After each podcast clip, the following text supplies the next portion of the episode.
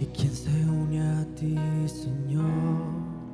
Un espíritu es contigo, un espíritu es contigo.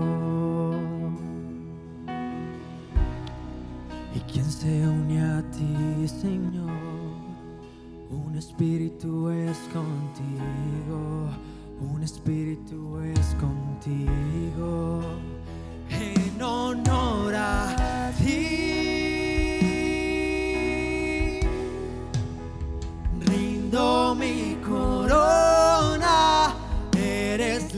persona más importante para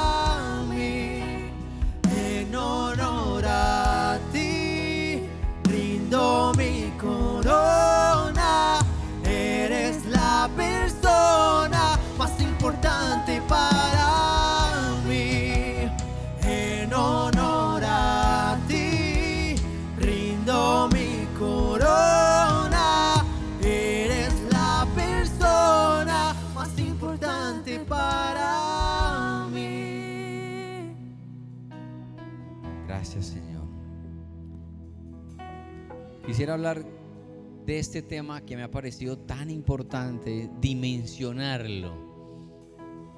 Porque si no sabemos manejar estas emociones y estas reacciones, va a ser muy difícil avanzar. Familia de fe, cuando alguien experimenta una crisis, cualquiera sea la batalla que tengas que cruzar en tu vida, puede ser una crisis en el área de la salud, cualquier crisis que llegue a tu vida, hay tres áreas que van a ser golpeadas. Una de ellas es cómo manejas tú la crisis y cómo queda tu estado emocional. La segunda área que, se que golpea la crisis es el área familiar. Y la tercera área que una crisis golpea es el área financiera. Y no saber manejar estas situaciones va a producir que la crisis se agrave, se incremente, se aumente. Pero mi teoría es que si tú sabes manejar tu estado emocional, vas a poder manejar cualquier situación en la vida. Si tú logras manejar esta, este tanque emocional en, en ti, vas a tener energía para vivir. Pero claro, si no sabes manejar la crisis y tu estado mental se afecta, vas a tener una vida agotada y no vas a tener la fuerza, la vitalidad, la energía para enfrentar las batallas que vengan a ti. Por eso me he enfocado en esta pequeña serie de hablar de estos principios que la Biblia lo registra. Y quiero que leamos juntos Efesios 4:30. Dice, no agravien. Otra versión dice, no contristen, no entristezcan al Espíritu Santo de Dios, con el cual fueron sellados para el día de la redención. Y el versículo 31 dice, abandonen, y aquí quiero mencionar algunas reacciones o emociones tóxicas, abandonen toda amargura, ira, enojo, gritos, calumnias y toda forma de malicia. Más bien sean bondadosos, compasivos unos con otros, perdónense mutuamente, así como Dios los perdonó a ustedes. No es un tema menor, porque dice, no contristen al Espíritu Santo.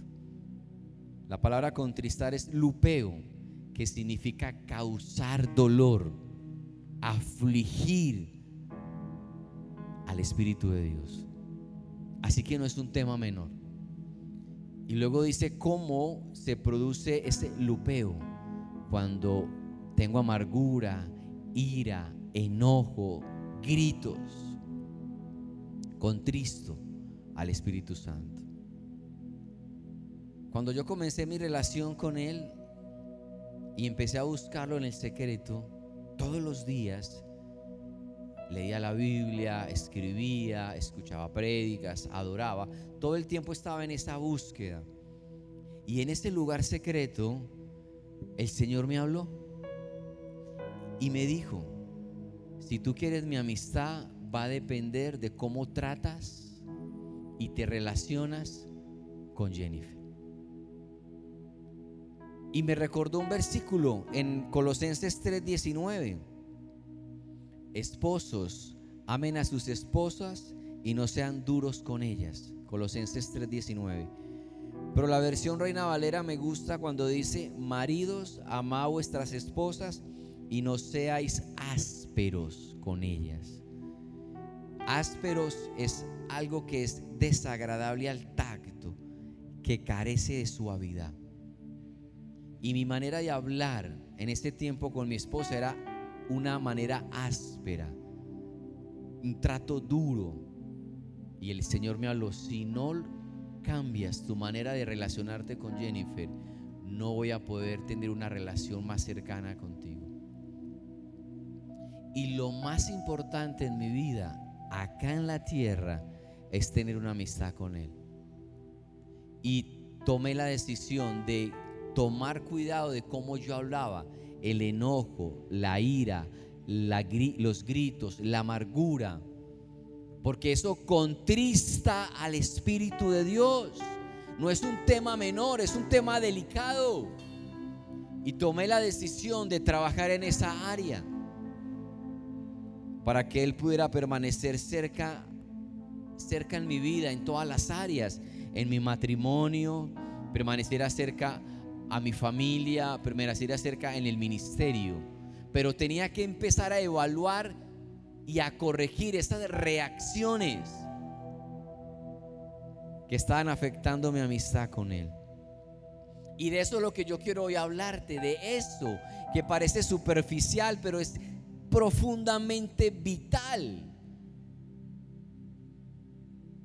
Porque si lo contristamos a Él, Lupeo, si se aflige, lo entristecemos, no vamos a poder disfrutar de su amistad. Y cuando dice Efesios 4, 31, abandonen toda amargura.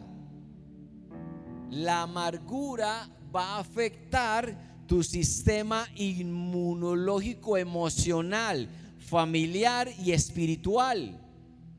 Cuando una persona está amargada, va a afectar su vida. Pero lo, delicado de la amargura es que no solamente va a afectar su vida personal, sino que hay un momento donde esto brota hacia el exterior y vas a romper todas las relaciones cercanas que hayan en tu vida, familiares, sociales, de tu colegio, de tu universidad. O sea, va a afectar a las personas que están cerca a ti porque la amargura va a brotar como una raíz hacia afuera y va a contaminar a muchos.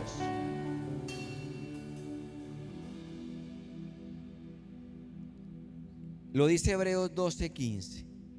Asegúrense de que nadie deje de alcanzar la gracia de Dios. Por eso te decía que la amargura afecta tu sistema inmunológico espiritual también. De que ninguna raíz amarga brote y cause dificultades y corrompa a muchos. ¿Hay amargura en tu corazón? Lo toqué en la enseñanza pasada, pero quiero refrescarte la mente. Si hay amargura en tu corazón es porque hay heridas que no han sido tratadas correctamente. Y parte de mi testimonio que lo compartí era que en esta relación en el secreto, todos los días buscando al Espíritu Santo, él me empezó a mostrar que en mí había amargura, porque todo el tiempo me quejaba, me quejaba del clima, me quejaba del trabajo, me quejaba de que era lunes, me quejaba de que era viernes, me quejaba de todo. Hasta que el Señor me reveló que en mí había amargura y que esta amargura, si no la erradicaba de mi corazón, iba a contaminar mis relaciones cercanas. Abandonen toda amargura. Porque si no va a corromper, no solamente te va a producir dificultades a ti, sino que va a corromper y dañar relaciones alrededor tuyo. Nadie va a querer estar con alguien que todo el tiempo lo ve malo, negativo, amargado por la vida. Abandonen, dice mismo Efesios 4, 31, donde estoy, ira, enojo, gritos y calumnias y toda forma de malicia. Abandonen ira, enojo y gritos. Quiero, quiero como pensar que estos tres, ira, enojo y gritos, son trillizos, andan juntos. Ira, enojo y gritos son trillizos. Es un trío destructivo, demoníaco. Ira, enojo, gritos. Una persona que permanentemente está en ira, enojada y gritando, tiene un problema en sus emociones. Y Pablo dice en Efesios 4:26, si se enojan, no pequen. Y aclara, no permitan que el enojo les dure hasta la puesta del sol, ni den cabida. Otra versión dice, avenida al diablo. No permitan que el enojo les dure hasta la puesta del sol, o sea, hasta el otro día, porque si lo permiten, le van a dar cabida, avenida al diablo. Aclaro, uno tiene momentos de enojo, pero lo que dice Pablo es que eso no quede en ti un día, dos días, tres días, cinco días, porque este enojo, ira y grito se va acumulando y es destructivo. Cuando tú todo el tiempo estás pensando, estás enojado, estás lleno de amargura, estás lleno de ira, estás maquinando y estás pensando con malicia cómo vengarte, cómo hacer daño, cómo hacer mal, esto se va acumulando por dentro. Y vuelvo y te aclaro, esto destruye tu vida y destruye a las personas que estén cerca de ti. Y es algo en lo cual tú tienes que trabajar para corregir. Porque lo más grave del asunto es que estas reacciones que están en tu interior van a afectar tu relación con el Espíritu Santo porque lo vas a contristar. Y si lo vas a contristar permanentemente, no vas a disfrutar de su amistad, de su unción, de su poder, de su dirección y guía. Porque lo mantienes entristeciéndolo por tus actitudes y comportamientos que no has trabajado para sanar. Por eso dice, abandonen ira, enojo y gritos. Entonces no me puedo enojar, pastor. Sí, porque somos humanos y podemos reaccionar frente a cualquier situación que nos llegue, pero que esto no se acumule en el tiempo. Es un consejo para los que están casados, matrimonios. No permitas que el enojo dure hasta el otro día. No permites que eso que generó este momento acalorado dure un día, dos días, tres días. Porque el agravante de esto es que cuando tú te acuestas enojado, decían nuestros abuelos, el diablo se acuesta en la mitad. Decían nuestros ancianos. Que esto no se acumule porque sabes algo, el corazón se empieza a distanciar se empieza a distanciar y te va llenando de amargura y va subiendo ira, enojo y gritos, porque hay cosas que no se resolvieron. Te recuerdo que Jesús se, se airó en un momento. Dice la palabra que cuando llegó al templo habían personas comercializando eh, productos y él se enojó. Imagínate la escena. Él entró, volteó las mesas y les dijo, mi casa es casa de oración y ustedes la han convertido en una cueva de ladrones. Y les habló fuertísimo. Y, luego impedía que la gente entrara, o sea que los detenía, volteó las mesas. Él tuvo un momento de celo por la casa de Dios. O sea, es normal que sintamos emociones de enojo, de ira, pero es algo que se tiene que manejar, no acumular, porque luego te va a hacer daño. Definición de la palabra ira. Denota calor. Es un fuego interno. La ira. Y cuando sale explota. ¿Eres un fosforito? ¿Eres alguien que no se le puede tocar porque explota? Denota calor, explota, hay fuego dentro. Pero realmente una persona que es iracunda es porque tiene en el corazón heridas no resueltas. Cuando una persona está amargada es porque tiene en el corazón heridas no resuelta. Cuando alguien permanece enojado y es explosivo es porque tiene heridas no resueltas.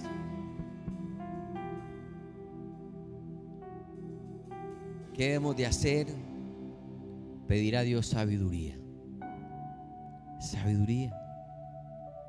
Proverbios 15.1 dice, la, la respuesta amable calma el enojo, pero la agresiva echa leña al fuego. Sabiduría. La respuesta amable calma el enojo, pero la respuesta agresiva le echa leña al fuego. No me digas, es que yo soy así, es que yo digo lo que siento, es que siempre actúo así. Error, pide sabiduría. Porque hay cosas que no se pueden decir en ese momento, sino en otro momento. Y eso hay que pedir sabiduría para que Dios te dé ese, esa, revelación a tu corazón. Hay situaciones a nivel de mi matrimonio que si yo digo esto que estoy pensando, se me viene Nagasaki e Hiroshima junto. Yo tengo que pedir sabiduría. Porque la palabra amable calma el enojo, pero la palabra agresiva echa fuego, echa leño al fuego. Familia, pide sabiduría. Porque cuando tú no tienes ese principio y Dios dice, pide sabiduría y Él la da abundantemente sin reproche. Cuando tú no tienes esa sabiduría en tu corazón, entonces tú vas a hablar todo lo que venga a tu boca, a tu mente. Y lo quise como relacionar como una hoja en blanco. Ese es el corazón de tu cónyuge o de tu hijo o de una persona cercana. Y cuando tú empiezas a hablar sin sabiduría, empiezas a decirle a esa persona que amas, es que usted es muy bruto, que usted no sirve para nada, yo no sé qué pensé al casarme contigo, eres un estorbo. Y empiezas a afectar su corazón. Y luego dices, yo qué fue lo que hice, por qué actúa así, voy a dejarlo como estaba. Y mira, ya queda el corazón arrugado. Porque no tuviste sabiduría. Pero no solamente estás afectando a la persona que tienes al lado como reaccionas con ira, enojo, gritos, todo el tiempo, sino que también estás contristando al Espíritu Santo en tu vida. Y yo conozco personas que son que todo el tiempo están así y su relación en el secreto es seca. No, no hay vida, no hay fruto, porque esta área no ha sido corregida. Proverbios 12, 18, leo la versión Reina Valera. Para hombres, hay hombres cuyas palabras son como golpes de espada. Escucha esa, esa analogía.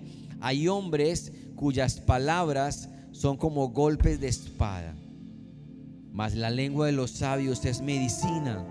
Hay palabras que son como golpes de espadas. Esto, cuando tú empiezas a hablar de esta manera, con ira, enojo, grito, amargura en tu corazón, son palabras como golpes de espada que van produciendo daño a la gente que está a tu alrededor. Y vas rompiendo relaciones, afectando tu familia, dañando a tus hijos. Porque porque falta sabiduría. Pide sabiduría. Somos esclavos de lo que hablamos y dueños de lo que callamos. Lo otro que tienes que pedir familia es dominio propio. Proverbios 16, 32. Más vale ser paciente que valiente. Escucha la analogía de la escritura. Más vale ser paciente que valiente. O sea, es mejor una persona que es paciente en sus emociones, que se controla, que el valiente eh, eh, tiene mucho valor para Dios. Una persona que es paciente, que no es iracundo, que no se enoja tan rápido, que no se mantiene gritando, es más importante para Dios ese que el valiente. Pero me gusta la otra parte donde dice, más vale el dominio propio que conquistar ciudades. Es mejor la persona que tiene dominio propio que el que conquista ciudades. Así que lo segundo que quiero decirte en esta hora, desarrolla dominio propio. Desarrolla dominio propio para que construya relaciones duraderas. Abandonen toda amargura, ira, enojo, gritos y toda forma de malicia. La malicia es el deseo de hacer mal a alguien, de actuar en forma mala hacia alguien. Abandonen. ¿Sabes por qué es tan importante esta, esta charla para mí?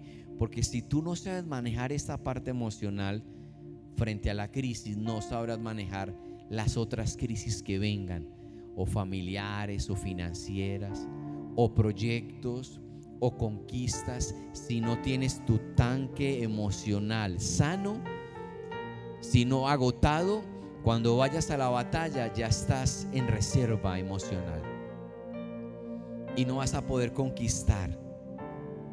Por eso es algo que tenemos que dejar de hacer, de estar enojado, gritando, es algo desastroso.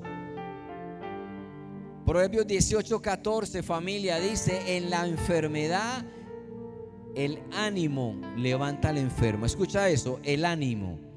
O sea, por dentro su tanque emocional está fuerte, está lleno. Y ese ánimo levanta al enfermo. Pero ¿quién podrá levantar al abatido?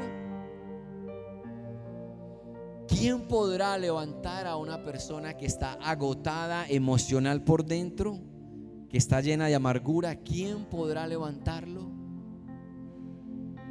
Pero el ánimo, la fortaleza emocional interna, el tener sabiduría que se la pedimos a Dios, el desarrollar dominio propio que, que podemos tenerlo, va a producir que independientemente de la crisis que venga, de cualquier adversidad que toque tu puerta, de cualquier batalla que tengas que enfrentar, vas a estar capacitado para ir a esa batalla, no solo pelearla, sino ganarla. ¿Cuántos me dicen amén en casa? Amén. Vas a estar listo para cualquier gigante que se levante en ti, porque tu parte interna emocional está llena está fuerte y puedes enfrentar cualquier crisis. Abandona todo esto para que tú puedas estar firme y poder resistir cualquier batalla que venga a tu casa. Amén. Hay una noticia que me parece hermosa y que hemos visto en estos días y es el caso de Daniela Álvarez, señorita Colombia, de 2011. Ella nos cuenta que fue sometida a cinco cirugías en un mes. Cinco cirugías en un mes. Y escuché una entrevista que le hicieron y la actitud y cómo ella enfrentó esa crisis, la manera como enfrentó esa batalla, es de admirar. Y publicó una foto con esta historia que quisiera leerte para no saltar nada. Quiero compartir con ustedes mi nueva versión. Amo mi cuerpo igual que antes. Estoy feliz de estar aquí en este mundo para superar todos los retos que vienen en mi nueva vida.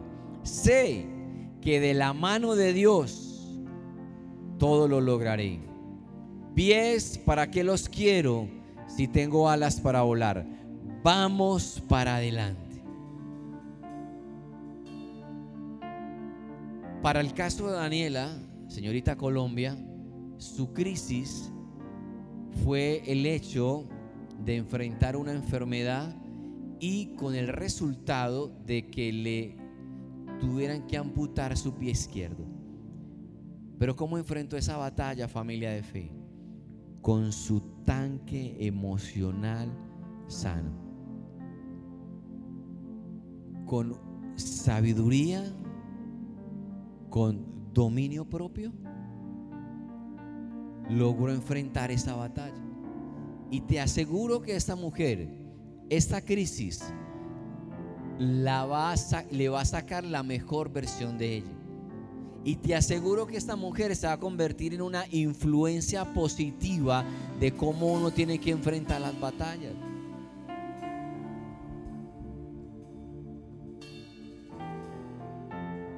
¿Qué tenemos que hacer? Versículo 32. Ya te enseñé, pide sabiduría a Dios. Dos, pide dominio propio. Pero hay otros tres componentes importantes. Versículo 32. Más bien, sean bo- bondadosos, compasivos unos con otros y perdónense mutuamente. Aquí hay otro trío, pero un trío positivo. Bondad, compasión y perdón. Familia, la manera como enfrentamos las batallas en nuestra vida es manteniendo la bondad, la compasión y el perdón continuo. ¿Qué es la bondad? Estar con el deseo de ayudar a otros. ¿Qué es la compasión? Es el amor en acción.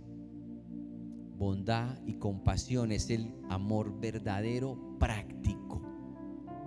Cuando yo soy bondadoso y compasivo, es el amor en acción. Es el amor práctico.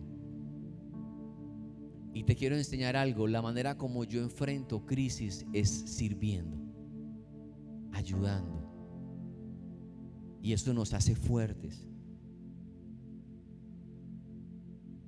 Pero el perdón es donde yo quiero resaltar hoy. Si tú estás lleno de amargura, de ira, de enojo, es porque hay heridas no resueltas, ¿ok?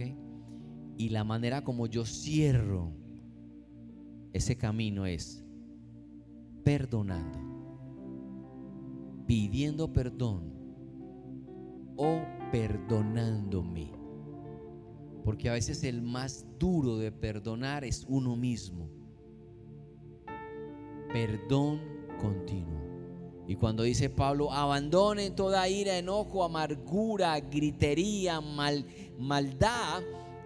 Y luego dice, sean bondadosos, compasivos y perdonen continuamente. Es porque el perdón es sanador y va a traer a tu, vida una manera distinta de ver la vida.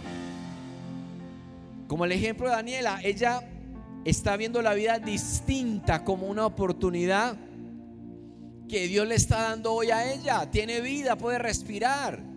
Y, para ella es suficiente, como para ti también debería ser suficiente para cambiar tu óptica y ver la vida diferente. Y quiero citarles la historia no de un teólogo, sino de un científico llamado Frederick Luskin. No es teólogo, dice, habla de la importancia del perdón y sus beneficios para la salud. Este hombre tiene un, P, un en Consejería y Psicología de la Salud de la Universidad de Starford, donde también se desempeña como consultor y profesor en el instituto. Ha publicado más de 20 investigaciones, no es teólogo, que abordan la importancia de los beneficios comprobados del perdón para la salud, como la reducción de la ira, el dolor, la depresión y el estrés, entre otros. En la medida que perdona, libera, se libera de rencores no deseados. Y le hace una pregunta a este científico. ¿Qué le puede pasar a una persona que nunca logra perdonar? Familia de fe, voy terminando y escúchame con atención. Esto es un tema fundamental para la vida cristiana. ¿Qué pasa con alguien cuando no logra perdonar? Va a estar llena de amargura, de ira y de no. Ya lo sabemos. ¿Y qué pasa? Y él contesta esto. Él no ha ido a una iglesia, no sabe de esto que está en la Biblia, pero dice, una persona que no logra perdonar perderá muchas oportunidades de amar. Y el cuerpo no se beneficiará del poder del amor. Porque perderá la esperanza. Y también dejará de tomar riesgos porque no volverá a querer que lo, que lo hieran. O sea que limitará su vida. Cambias tu carácter y hace que la gente se aleje de ti cuando no perdonas. Pierdes oportunidades de nuevas relaciones en términos de salud y el cúmulo de emociones negativas va a afectar tu sistema nervioso, tu sistema cardiovascular, va a afectar tu vida. Por eso cuando la palabra dice perdónense mutuamente, así como Dios los perdonó a ustedes, no es un buen deseo, no es un anhelo, no es qué bueno que pasara, es un mandamiento, porque Dios sabe que cuando nosotros perdonamos, vamos a ser sanos en nuestras emociones y vamos a poder tener una amistad con el Espíritu Santo que luego se va a beneficiar en la relación que tengo con los, las personas a mi alrededor. Es fundamental entender que el perdón es un regalo que ya Jesús nos anunció hace más de dos mil años. No es que este científico lo está descubriendo hoy. Ya Jesús nos lo había dicho. Perdónense continuamente, así como Dios nos perdonó. Regalemos el perdón para que nuestro tanque emocional se mantenga lleno. Y cuando yo perdono, entonces la ira, la amargura, el enojo y todo eso que está acumulado en mí, Dios empieza a sanarlo. Dios empieza a restaurar mi corazón roto. Perdonar es algo que debe ser permanente. Y no se trata de algo que yo doy cuando lo sienta hacer, porque es posible que nunca lo sientas hacer. El perdón es una decisión que nace de mi voluntad para obedecer a Dios y para yo estar bien. Es un regalo que yo me estoy dando.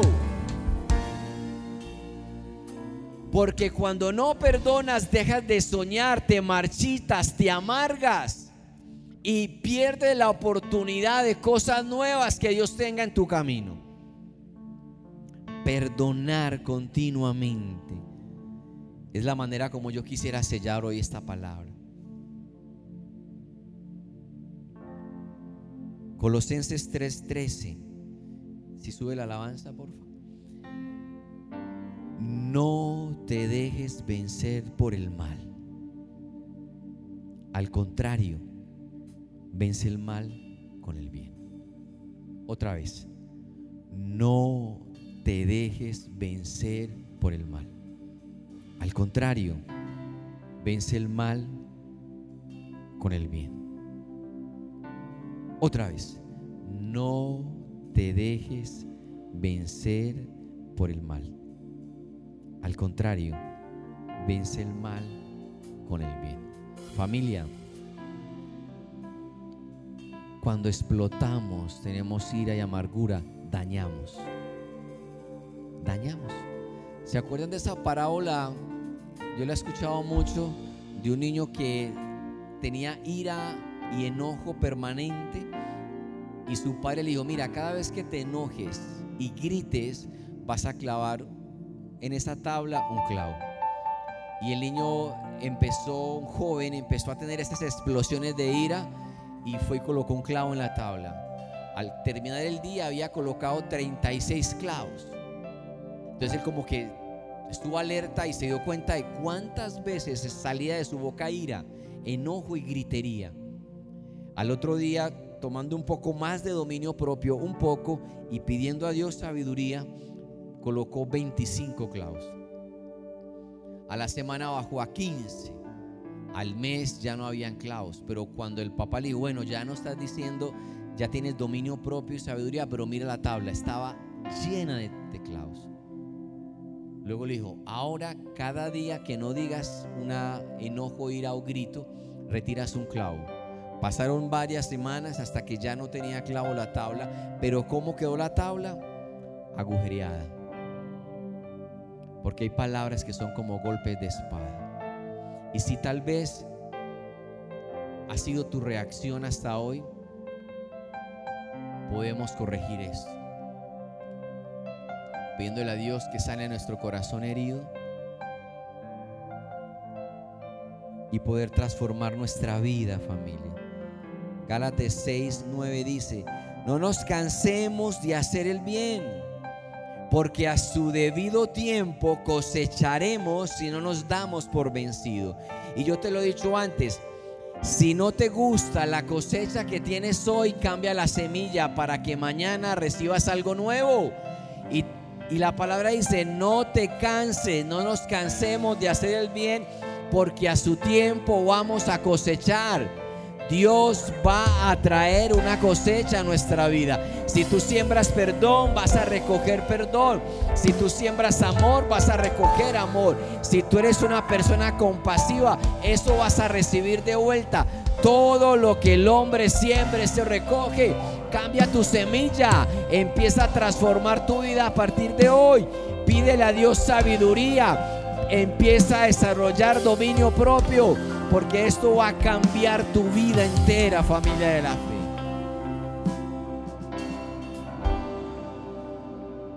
No te dejes vencer por el mal. Al contrario, vence el mal con el bien. Señor, yo te doy gracias por la sabiduría que hay en tu palabra, mi Señor. Permítenos, Señor, que toda herida en nuestro corazón, aún desde la infancia, toda traición, engaño, de la cual hemos vivido y que afectó nuestro corazón y que produjo amargura, ira, enojo, seas tú sanando, Señor. Y tomamos la decisión de perdonar, de pedir perdón y de perdonarme de toda culpabilidad y de toda vergüenza, Señor. Porque Jesús vino a sanar a los quebrantados de corazón también. Y hoy reconozco que estas emociones no controladas, estas reacciones han afectado mi vida personal, pero también han afectado mi matrimonio, pero también han afectado mis sueños y proyectos. Y yo te pido que sanes cada corazón roto en esta hora, mi Señor. En el nombre de Jesús. Se perfecciona en mí decepción. Cuando de sol, en ti soy fuerte. Soy fuerte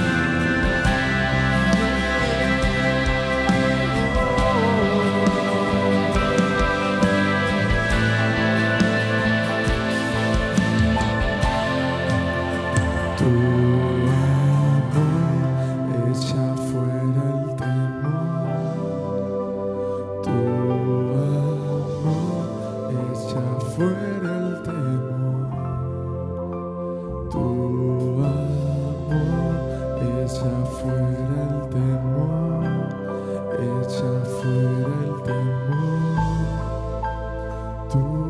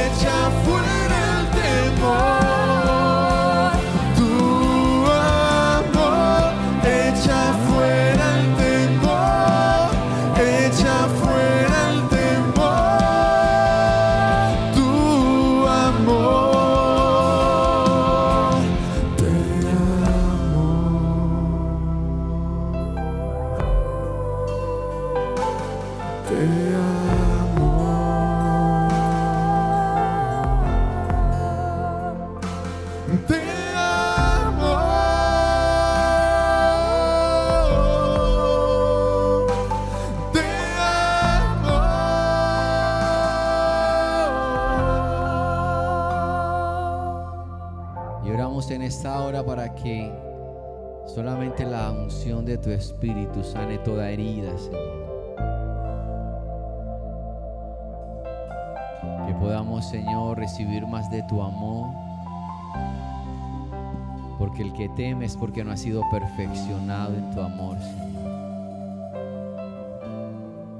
No te canses de hacer el bien porque a su tiempo vas a recoger.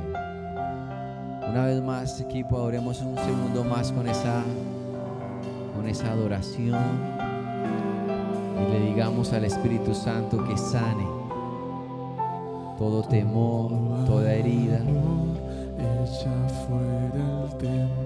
Recibe, recibe, iglesia. Echa fuera el temor. Echa fuera el temor. Echa fuera el temor. Tu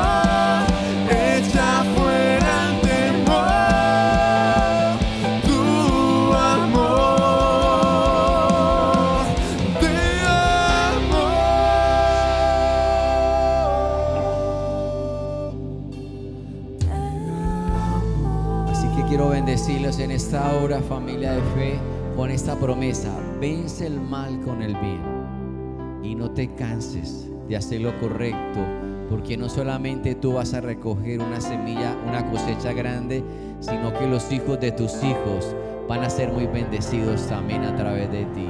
Les bendigo en esta hora con la paz de Dios y sabiendo que Dios está guiando nuestros pasos.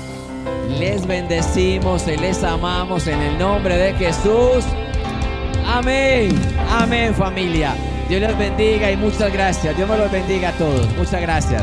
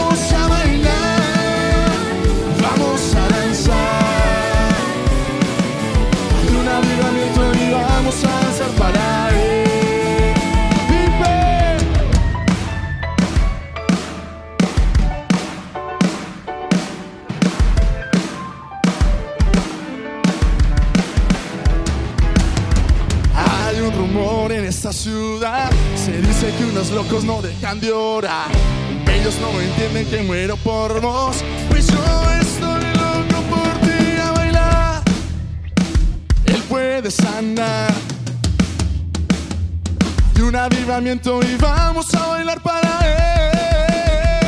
Vamos a bailar.